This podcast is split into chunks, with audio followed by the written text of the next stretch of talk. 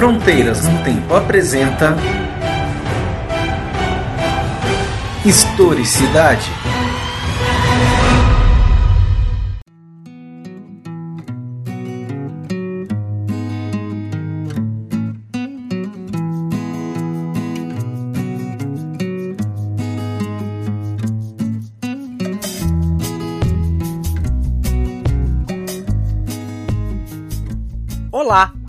Aqui quem fala é o CA e você está ouvindo Historicidade, o programa de entrevistas do Fronteiras no Tempo, um podcast de história. Tudo bem com vocês? Seguinte, olha, o programa de hoje é um programa bem especial. Vou contar rapidamente a história que levou a esse programa. No ano de 2012, o professor Rodrigo Cristofoletti e eu capitaneamos um projeto que foi financiado pelo Instituto Realizar o mesmo que patrocinou os programas Historicidade no YouTube, as entrevistas em vídeo, e nós levamos conosco 11 alunos e passamos 10 dias no Parque Nacional Serra da Capivara, que fica localizado no estado do Piauí. Só para você ter uma ideia, se você nunca ouviu falar, a Serra da Capivara, o Parque Nacional Serra da Capivara, é um patrimônio da humanidade. E neste local se encontra o maior número de pinturas rupestres a céu aberto do mundo. Aqui no Brasil, muita gente nunca ouviu falar. E aí nós viajamos com esses alunos neste projeto. Este projeto também virou um livro intitulado Na Epiderme da Rocha, que vai ter o link aí no post. Gerou também um programa de televisão que foi realizado pela Universidade Católica de Santos, o Urbanidades, programa especial sobre a Serra da Capivara, que foi veiculado inclusive na TV Brasil. E um terceiro produto, que foi uma entrevista em formato de videocast com a professora Nied Guidon. Se você nunca ouviu falar dela, saiba que ela é um dos principais nomes da arqueologia brasileira.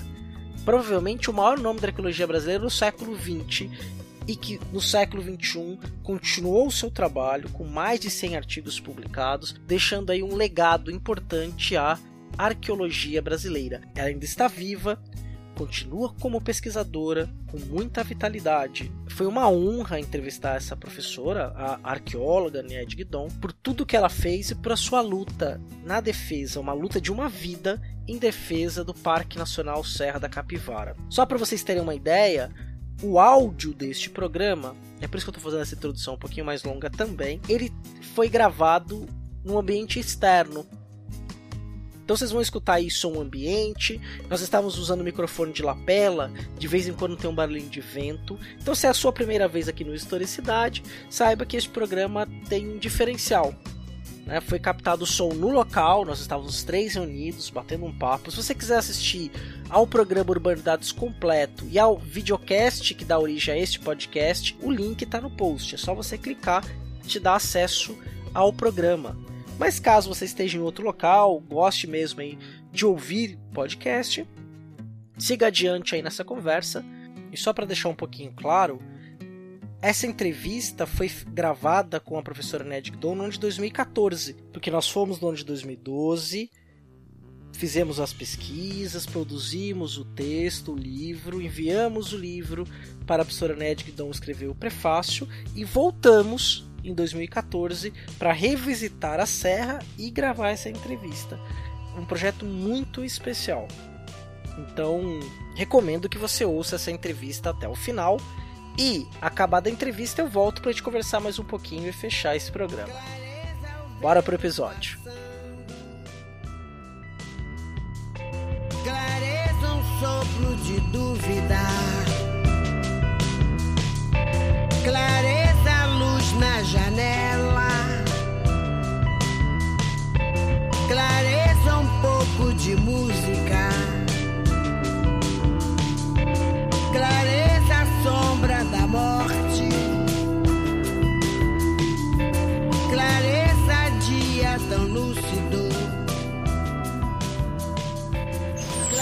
Estamos aqui com a professora Nied Guidon, é, eu, o professor Rodrigo. É, nós vamos continuar um bate-papo anterior é ligado a um projeto que nós iniciamos no ano de 2012 para conhecer e estudar a Serra da Capivara. É, professora, muito obrigado por nos receber na sua casa. É, podemos ver essa parque que não é só uma beleza natural, mas cultural, artística, é, que marca vestígios da presença humana, é, da paleontologia, da história natural. É, Para nós é sempre um prazer vir aqui e vale muito a pena, né, para quem está nos vendo, vir à Serra da Capivara. Rodrigo, nós estamos É, na, na verdade, isso para mim é uma, uma particular alegria, porque, como eu disse para a senhora antes, eu acompanho a, a trajetória acadêmica da senhora desde que eu podia, né, aos meus 13 anos. Então, é, eu sempre, sempre penso, né, como que hoje a gente está vendo a arqueologia no Brasil. Queria que a senhora, por gentileza, nos, nos mostrasse como que a senhora vê hoje o cenário da arqueologia brasileira é, diante de tantos é, tantos contratos, tanta arqueologia de contrato e alguma arqueologia comunitária. Como a senhora vê isso? Bem, eu acho que hoje a arqueologia está espalhada no Brasil todo, não é? Existem programas de diversos eh, institutos de pesquisa, como o GALE, a USP, eh, aqui nós, não é? A Fundação, por exemplo, tem programas de pesquisa e nós atuamos o ano todo sem parar na pesquisa. E eh, eu acho que isso é extremamente importante para nós podermos conhecer essa história passada do Brasil. Porque, como nós pudemos mostrar aqui, o Brasil foi ocupado há muito tempo atrás. E hoje, com as novas descobertas sobre a evolução do ser humano, existem muitos dados novos que já apareceram no- na, na- na África, no Oriente Médio tudo, e eu acho- que nós temos que escrever de novo tudo isso e essa história da chegada do homem no Brasil e como ele povoou todo a- a- o território é extremamente importante que seja contada com base nos dados atuais. Tá? aproveitando esse gancho que a senhora para é, quando a senhora iniciou as pesquisas aqui na Serra da Capivara, né, a senhora trouxe uma nova ideia, uma nova teoria, né, junto com um grupo de pesquisadores, que contestava uma teoria clássica de ocupação da América. É, você poderia falar um pouquinho para nós e, além de falar dessa nova teoria, é, do impacto no mundo acadêmico e das dificuldades que foram enfrentadas para conseguir fazer com que essa teoria fosse ouvida como uma teoria que tenha validade. Bem, a- acontece o seguinte, justamente quando eu vim para cá, eu não vim com nenhuma teoria. Eu trabalhava com a Neta Antuerra, eu era assistente dela e ela trabalhava em Minas Gerais e a NET estava à procura dos mais antigos povoadores da América. Era o tema dela. E por isso ela foi para Minas, porque eram as notações mais antigas na época. E eu então disse a ela, eu ajudei a montar toda a pesquisa lá e depois eu disse, eu vou para o Piauí porque eu quero ver as pinturas do Piauí, quero estudar as pinturas do Piauí. Não estou interessada no mais velho, estou interessada nas pinturas. E vim para cá para estudar as pinturas e as escavações nos fazem encontrar datações as mais antigas da América. Agora, essa questão da teoria, essa teoria está completamente ultrapassada, inclusive nos Estados Unidos, inclusive várias publicações que eu tenho recebido e-mails e publicações. Hoje todos sabem que a América foi povoada há muito tempo atrás. Mesmo os americanos têm resultados do Chile com datações antigas. No próprio os Estados Unidos há uma universidade americana que está pesquisando lá que já encontrou datações antigas. Portanto, é uma é, prática da ciência ela ser sempre revista. Exatamente, quer dizer, você quando você faz uma pesquisa, você parte com teorias, mas você tem que provar essas teorias. E a teoria, então, é algo que pode ser mudado. Nós mesmos aqui chegamos a fazer algumas divisões da arte rupestre que depois, com a continuidade do trabalho, nós modificamos. Porque quanto mais você pesquisa, mais dados novos e as teorias têm que ser adaptadas aos dados, não é? E mais uma curiosidade com relação a esse tema, é, hoje a gente percebe que grande parte dos empregadores dos arqueólogos no Brasil são os grandes empreendimentos financiados pelo plano de aceleração do crescimento. É. Né? Como a senhora enxerga isso? Bem, eu sei que se faz muito isso, não é? Conheço inclusive a, a- pessoas e a própria fundação atualmente está fazendo. A professora Ana Marie Precisa está dirigindo um grande trabalho de pesquisa na, na região do- do- da transposição de São Francisco. Agora, existem o que eu acho importante é que sejam pessoas capacitadas, porque a professora Marie ela tem uma formação excelente, ela trabalha com pesquisadores nossos daqui, formados por aqui pela Federal de Pernambuco, pesquisadores estrangeiros, está fazendo um trabalho extremamente importante, inclusive encontrando datações antigas também, não é? Agora, o que eu acho é que o governo brasileiro, através do IFAM, deve controlar a capacidade dessas pessoas contratadas, se eles podem fazer um bom trabalho. Voltando um pouco né, é, na trajetória da senhora, acompanhando a carreira, a senhora se formou em 1959 é, em História Natural para Universidade de São Paulo. É. É, e aí tem um, uma questão que a gente ficou curiosa, né? É, nós vimos assistimos um documentário que a senhora lecionou em Santos. Procede essa informação? Sim, eu, em Santos era um curso de para, para fazer eh, para pessoas que queriam fazer o vestibular. É, porque antigamente tinha o vestibular, não é? Então eu e colegas minhas tínhamos montado lá em Santos um, um curso para isso, porque eu gostava muito de ir para Santos no fim de semana. Porque Santos tinha aquele cassino Atlântico, sim, que eu sim. gostava muito de à noite jogar lá e tudo, né? Então eu ia para Santos e daí então tivemos a ideia de fazer esse cursinho para formar as pessoas para o vestibular. Eu então dava toda a parte de biologia e toda a parte de zoologia era eu a responsável. Nossa, isso foi de que ano a que ano? Ai, eu não me lembro mais. Não me lembro mais. Só deixei de ir a Santos quando fecharam o cassino. não sei por que proibiram, né? É. Hoje você vai a Las Vegas, está cheio de brasileiros jogando lá em vez de jogar aqui. Pois é. Las Vegas, é. Mônaco, Uruguai, é, Uruguai, é, eu sei. Agora, professora, uma coisa que sempre me chamou a atenção também foi pensar uma pesquisadora brasileira nos anos 60 na efervescência intelectual da França. Como que a senhora, quem, é, quem eram as suas influências naquele momento que a senhora estava lá? Com quem a senhora tinha interlocução? Bem, eu é, fui à França, fiz o curso de arqueologia lá na Sorbonne e acontece que eu tinha os professores, uma era a Neta Amprer, que trabalhava aqui no Brasil, né? e eu, naquela ocasião eu, os meus interlocutores eram os meus colegas, inclusive colegas somos amigos até hoje, a gente ainda, quando eu vou lá, vou vê-los e tudo. Então, era todo esse grupo que estava fazendo arqueologia e, e, e as famílias e tudo.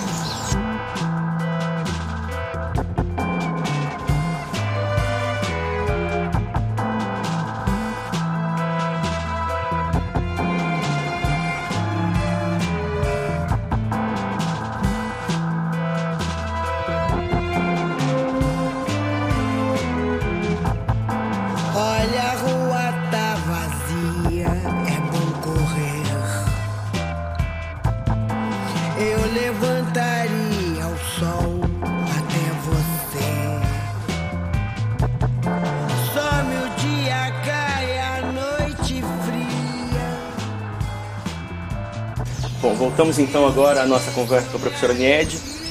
E nós estávamos justamente agora no intervalo comentando né, a respeito dessas, das dificuldades que a senhora contou no primeiro bloco, mas eu acho que ficou faltando uma outra dificuldade que também é tão grande quanto as outras, que é justamente a implantação desse aeroporto aqui na Serra da Capivara. O que a senhora tem a nos dizer sobre isso? Olha, é uma coisa muito, muito complicada, porque veja, esse aeroporto foi criado em 98, quando houve uma liberação de 15 milhões. Depois houve novas liberações em 2000, em 2004 e até hoje não está pronto. Segundo o governo do estado, vai estar pronto agora este ano. Só que nós solicitamos porque a fundação conseguiu um financiamento do BNDES para construir o Museu da Natureza, porque este museu aqui ele mostra a história do homem e nós queríamos mostrar então aos visitantes toda a história de como a região se formou, porque foi um movimento tectônico muito grande. Depois toda aquela fauna que nós temos, esses fósseis extremamente interessantes, esses fósseis enormes, poderia tudo ser mostrado lá. O BNDES aprovou, mas ele pediu um documento da ANAC mostrando que o aeroporto está homologado, porque eles querem ver que essa aplicação de recursos do BNDES vai ter uma volta pelo turismo. E para ter, precisa ter o aeroporto. Aí nós pedimos e o governo do estado nos mandou o documento da ANAC Só que o documento da ANAC diz que é um aeroporto privado pertencente ao governo do Piauí. Aí então o BNDES não aceitou porque desta maneira, sendo um aeroporto privado, nenhuma companhia aérea pode descer aí.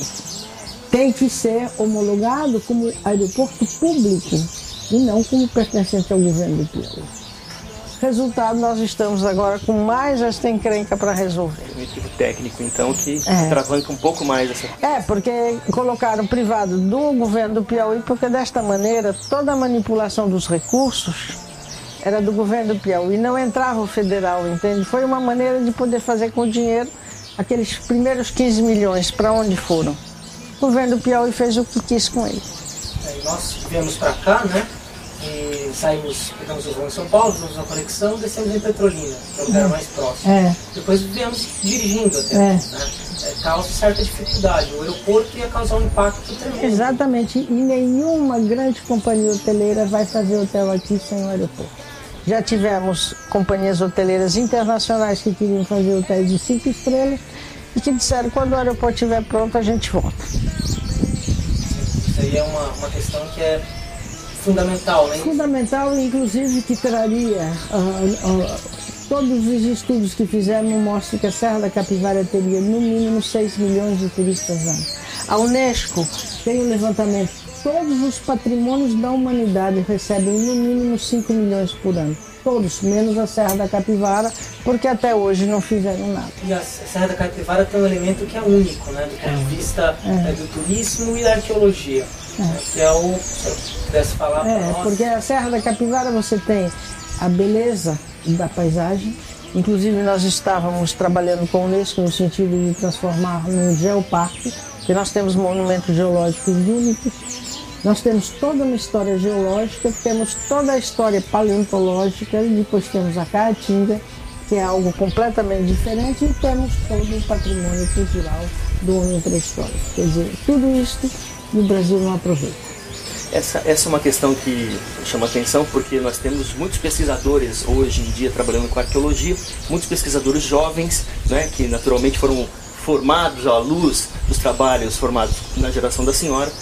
E eu queria que a senhora contasse um pouquinho é, como a senhora enxerga um pouco essa, essa geração nova de pesquisadores que é, também tiveram, estão tendo cada vez mais chances de trocar interlocução com, com pesquisadores de fora e como que a senhora vê essa, essa nova safra de pesquisadores brasileiros que a procuram justamente como nós para tentar pensar um pouco a arqueologia. do Não, eu acho que é excelente, eu vejo mesmo aqui, que aqui nós temos a Univasf, um curso de Arqueologia e Ciências da Natureza, que é muito é, é essencial isso, porque o arqueólogo ele precisa entender a natureza, porque o homem vivia na natureza, não é? É só o homem atual que acha que a natureza foi feita para ele. Não, o homem pré-histórico não era assim. Então, aqui nós temos, e a Fundação adotou a política de contratar nossos técnicos, muitos são os alunos, e os nossos pesquisadores são alunos formados da Univasf. Então, na medida da possibilidade, a gente vai contratando esse pessoal, porque agora é a nova geração, inclusive são eles que vão ter que continuar a pesquisa aqui na região e no Brasil todo. Do ponto de vista de pesquisa, né, o nosso o currículo da senhora é um currículo é, de cientista é, com, em caixa alta. Né? São mais de 100 artigos publicados, muitos artigos publicados em revistas internacionais. né? Nós sabemos que era uma pesquisadora reconhecida no mundo todo. Né? E a Fundan, né, como que ela entra agora? Qual que é o papel da Fundação do Bem, a, a Fundação tem um renome internacional também, né? porque nós temos as pesquisas não só em arqueologia, mas em outras disciplinas foram feitas descobertas absolutamente fantásticas aqui. Inclusive o pessoal da Fiocruz do Rio de Janeiro descobriu dados extremamente importantes, né? E eh, o que acontece é isso, quer dizer, eu acho que a, o próprio ministro de Ciência e Tecnologia esteve aqui, visitou os laboratórios, ficou impressionado, porque eh, todo mundo diz, não existe eh, na América outra instituição que tenha toda essa estrutura que nós temos aqui. Laboratórios funcionando o ano todo, museu e, infelizmente, o Museu da Natureza, que agora nós estamos dependendo do governo do Estado. Né? E a gente, justamente por conta dessa trajetória, foi o que nos incentivou a pensar, porque é, um, um conjunto de pesquisadores, de alunos de, do curso de História, que tem uma característica interessante, esse curso, que dentro do, da grade do curso de História existe uma introdução à arqueologia. E o aluno entra no primeiro ano tendo essa, essa introdução à arqueologia, o que foi, o que possibilitou, por exemplo, eles conhecerem os textos da senhora e toda a trajetória. Foi isso que motivou, por exemplo, a gente pensar um livro que tivesse essa feição mais interdisciplinar também. Uhum. Né? Esse livro que, que, congrega pesquisadores e alunos, que também é um curso muito preocupado na formação do aluno. Uhum. Né? Então, eu gostaria que a senhora nos, nos é, comentasse como é que foi tomar contato com essa publicação, muito gentilmente prefaciada pela senhora, e contar é. um pouco a respeito. Não, eu achei extremamente interessante justamente naquele sentido que eu acho absolutamente necessário. Isso é algo que eu tive na USP, por exemplo, tive em Paris, foi essa questão dos professores nos colocarem a trabalhar com eles e produzirmos juntos, entende? Porque isso já faz com que os alunos se habituem e comecem então a ter um comportamento que se deve ter na área da pesquisa. Eu acho que é um livro excelente. Muito obrigado principalmente porque nós vemos hoje é, que, em termos de graduação, existem poucos cursos de arqueologia no país, se comparados com outras, ou, outros Não, cursos. Até que agora tem muito. É. Nós, nós, estamos com é. 11, 14 no, no, país. É, agora tem vários. Nós tem Federal de Pernambuco, do Piauí, tem no Rio de Janeiro, tem aqui no Nordeste mais uma, não sei mais qual mais, tem, tem vários cursos. Eu acho que agora a gente já tem uma um possibilidade de formar, formar suficientemente pesquisadores. Né? Pesquisadores.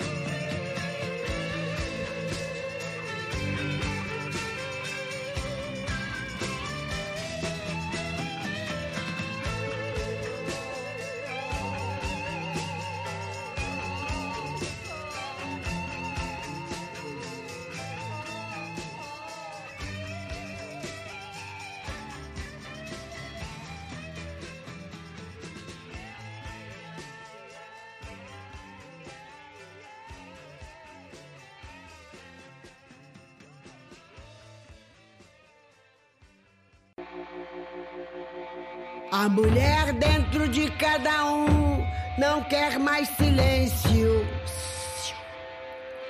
A mulher de dentro de mim cansou de pretexto. A mulher de dentro de casa fugiu do seu texto e vai sair de dentro de vai e vai sair de dentro de quem for. A mulher é você. De dentro da cara tapa de quem já levou porrada na vida. De dentro da mala do cara que te esquartejou, te é, eu acho assim, muito significativo que bem à porta da casa da senhora tenha uma frase é, lapidar de Dante, né, que é justamente a, a, a chamada da porta do inferno, né? é, no sentido de que deixe todas as suas esperanças de fora quem entrar aqui. É. Achei muito significativo, gostaria que a senhora comentasse isso. É porque eu sempre gostei muito da, do Dante, toda aquela história, eu acho fantástica, né? fantástica. né? E daí, como de vez em quando, então, o pessoal que vem aqui diz que eu dou umas broncas meio fortes, então eu disse, olha, que é, aqui é o inferno, né? Então coloquei aquela frase lá, lasciate ogni speranza voi che entrate.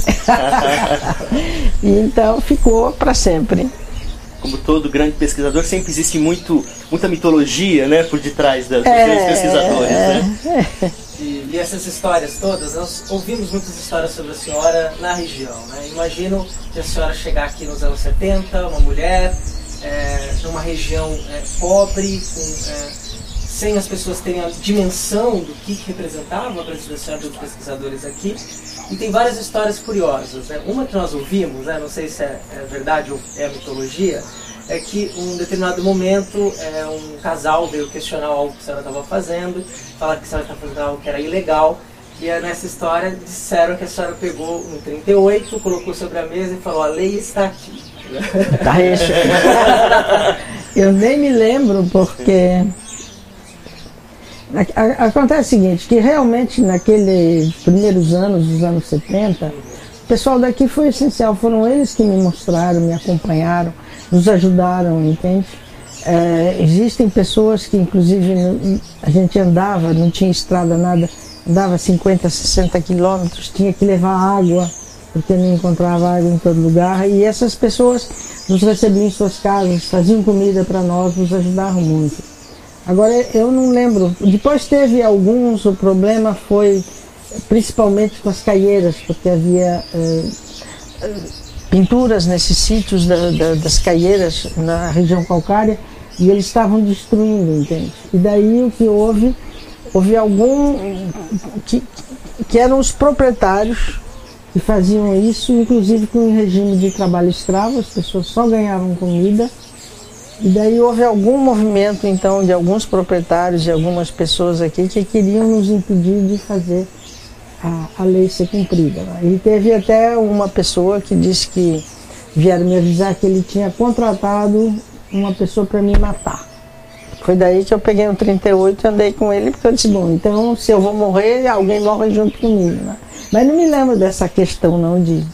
Talvez só se fosse, porque teve ge- geralmente algumas pessoas desses proprietários, que aliás não eram nem proprietários, eles não tinham título, nada, é, mas eram pessoas ricas, de família de político, então eles se comportavam assim, eram donos de tudo, não daquela maneira colonial de se comportar e tudo. E eh, nós então começamos a trazer o Ministério Público e o Ministério Público proibiu o trabalho nas caieiras. Foi aí que eles tentaram então dizer que iam me matar e tudo isso. Mas depois que se conformaram. A senhora falou né, da importância é, da população local. E nós conhecemos é, uma figura interessantíssima, que é o seu Nivaldo. Ah, o Nivaldo é fantástico, é. E ele tem, falou muito bem da senhora. Fala um pouquinho pra gente, né? de- desse, desse senhor, que é um senhor muito simples. É, é. O Nivaldo foi um dos nossos primeiros guias. E ele andava com a gente, porque, como eu disse, tinha que andar e subir, subir aquelas subidas terríveis, para chegar até nos sítios lá em cima, e realmente ele era fantástico. E nós então íamos, em geral, nós íamos na segunda-feira bem cedinho, e ficávamos, porque eram caminhadas longas e difíceis, então ficávamos lá nos sítios até sexta-feira. Mas o Nivaldo, todo dia, às 5 horas, ele descia, porque ele dizia que não podia dormir longe da Carmelita, que era a mulher dele. e tinha uma aluna minha francesa que dizia: Meu Deus, nunca nenhum homem subiu três degraus por mim. O Nivaldo faz isso todo dia pela Carmelita. É verdade, né? Isso é muito interessante. É, não é realmente, e é justamente uma coisa que hoje eu fico muito assustada, é que é uma região onde eu, as minhas alunas francesas, jovens, bonitinhas e tudo, andava aí com os guias, nunca houve um- uma falta de respeito, nada. Eu vinha, não tinha, não tinha banco, não tinha nada, eu trazia todo o dinheiro para três meses de pesquisa numa bolsa, cada vez que eu pagava. Nunca houve uma tentativa de roubo. E hoje é uma região onde você já tem violência, onde você já tem roubos, e é isso que me assusta muito. O que está acontecendo com a nossa sociedade? Que está dando cada vez mais para o banditismo, né? Agora, professora, para a gente poder fechar essa nossa conversa, eu acho que dentro dessas grandes histórias sobre a senhora, uma me chamou muita atenção. É, Eu soube que recentemente uma pesquisadora de São Paulo, é, uma, uma pesquisadora do Butantan, está estudando uma, uma série de espécies diferentes de aranha e que teria é, homenageado a senhora com uma delas, um nome de uma aranha com o nome da senhora. É, isso mesmo? É, é uma aranha, é uma espécie nova que ela descobriu aqui, até no Boqueirão da Pedra Furada, descobriu a aranha, e é um- uma espécie cujo veneno é mortal. Não tem nenhum soro até hoje. E colocou meu nome, porque disse picou, matou. Mas ela, inclusive, está aqui agora. Hoje ela está em campo, porque ela tem descoberto coisas muito interessantes aqui. Muito bem. Muito obrigado, professora Nied. Foi um prazer conhecê-la pessoalmente, eh, ter essa chance de conversar com a senhora, ouvir de viva voz toda essa experiência, essa trajetória tão bonita, tão marcante para gente. e tenho certeza que os nossos alunos pesquisadores vão se sentir muito motivados né, com essa possibilidade de conhecer a senhora um pouquinho melhor. E aí, aproveito a oportunidade para agradecer novamente o prefácio, no qual a senhora conta também essa história né, da chegada da senhora uhum. aqui. E nesse livro, é, intitulado Na Epiderme da Rocha, nós estamos, vamos lançar pela editora Leopoldiano, que congrega todas as experiências cujo fechamento né, foi esse momento aqui com a senhora. Então eu agradeço muito pela simpatia, é, pela, pela disponibilidade e sem nem palavras para agradecer e para dizer tudo que a senhora tem feito, né? É, fez ao longo da, da, vida, ainda fará muita coisa ainda, é, pela pesquisa arqueológica pela pesquisa, pela qualificação da pesquisa no Brasil e pela preservação desse espaço, desse parque, que é, de um, todos. É, que é de todos, é da humanidade, né? Então, Muito obrigada a vocês. Vamos continuar esperando que tudo dê certo no fim, né? Sim, isso mesmo. Obrigada.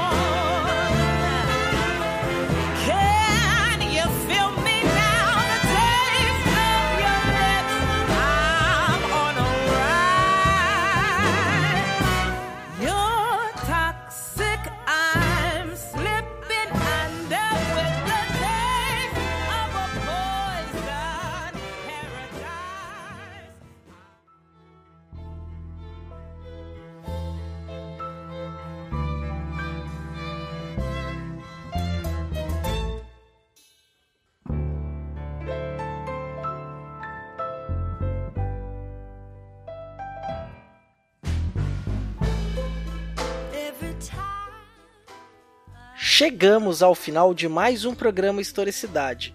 Espero aí que você tenha gostado deste papo, tenha aprendido mais sobre a Serra da Capivara, um pouco sobre a vida da Ned Guidon e espero que assim como eu tenha se apaixonado aí por esse tema. Vou te falar que ter ido à Serra da Capivara por duas vezes foi uma experiência fantástica embora seja difícil chegar lá, mas também não é impossível, nada de outro mundo, é uma viagem que eu recomendo que todos façam. É, inclusive tive a experiência de ir à Serra da Capivara em dois momentos diferentes. Uma no verão, com a caatinga toda esverdeada, com as águas da chuva, então ela muda de cor, e uma na transição do outono para o inverno. E aí você já vê a caatinga mais acinzentada, ressecada, é impressionante. A biodiversidade lá então, a história geológica, além do Museu do Homem Americano, são encantadores. Então recomendo aí que se não conheça, que passe a conhecer. Inclusive tem links aí para você acessar as publicações da Fundan, saber um pouquinho mais aí sobre o Parque Nacional Serra da Capivara. Se você gostou desse programa, quer interagir conosco, vá lá no link do post no portal deviante.com.br barra no tempo, clica no link desse programa e comenta lá, interaja conosco. Tenho certeza que vai ser um papo bem interessante. Responderei a todos aí com bastante prazer. Se quiser uma conversa mais íntima conosco, mande um e-mail para fronteirasnotempo@gmail.com. É importante lembrar que este programa ele é possível por causa do apoio dos nossos padrinhos e das nossas madrinhas. Como é que eles se tornaram padrinhos e madrinhas? Simples, eles foram no site do Padrim, que é o padrim.com.br barra fronteiras no tempo. Padrim com M no final. Lá eles fizeram doações a partir de um real, 5, 10, 25 ou 50 reais para nos ajudar a produzir estes programas. Né? Temos o custo de servidor, custo de edição, então aí isso ajuda a manter este projeto. E o Historicidade, assim como Fronteiras no Tempo, só são possíveis por causa deste apoio. Então convido você que está nos ouvindo a nos apoiar. Siga-nos no Twitter, no arroba no Tempo, com Front com Temudo. Curta nossa fanpage no Facebook. Ou se você quiser mandar uma mensagem de áudio, de texto no nosso WhatsApp, escreva para 13 99204 0533. Vou repetir. 13 99204 0533. Para fechar esse programa, eu vou então agradecer as nossas madrinhas e padrinhos, ou chamando por seus nomes. Anderson Garcia, Andressa Marcelino, Caio César, Caio Sérgio, Eane Marculino, Eduardo Lopes, Eduardo Veras, Héctor Ritter, Fábio Henrique Medeiros, Yara Grise, Manuel Mácias, Marcela Paparelli, Marcos Sorrilha, Maria Clara Valência, Rafael Saldanha, Rafael Giro Serafim, Rafael Oliveira, Raul Borges, Renata Sanches, Vitor Silva de Paula, Wagner Andrade, William Scaquetti, William Spengler, Yuri Morales e os nossos dois padrinhos anônimos. Muito obrigado a todos. Lembrando que na próxima semana teremos aí mais um episódio do Fronteiras no Tempo, que comemorará quatro anos. Olha que coisa bacana, hein? Muito obrigado, um grande abraço e até a próxima.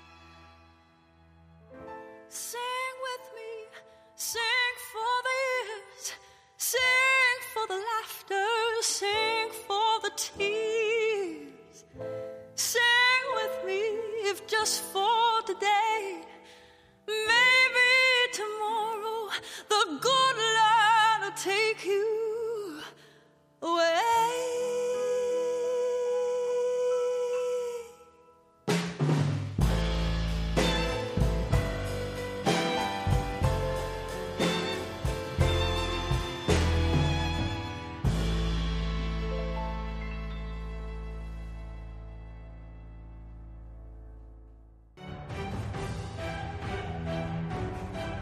Você ouviu Historicidade, o programa de entrevistas do Fronteiras no Tempo, um podcast de história. Originalmente, este programa contou com o apoio do Instituto Realizar. Edição CA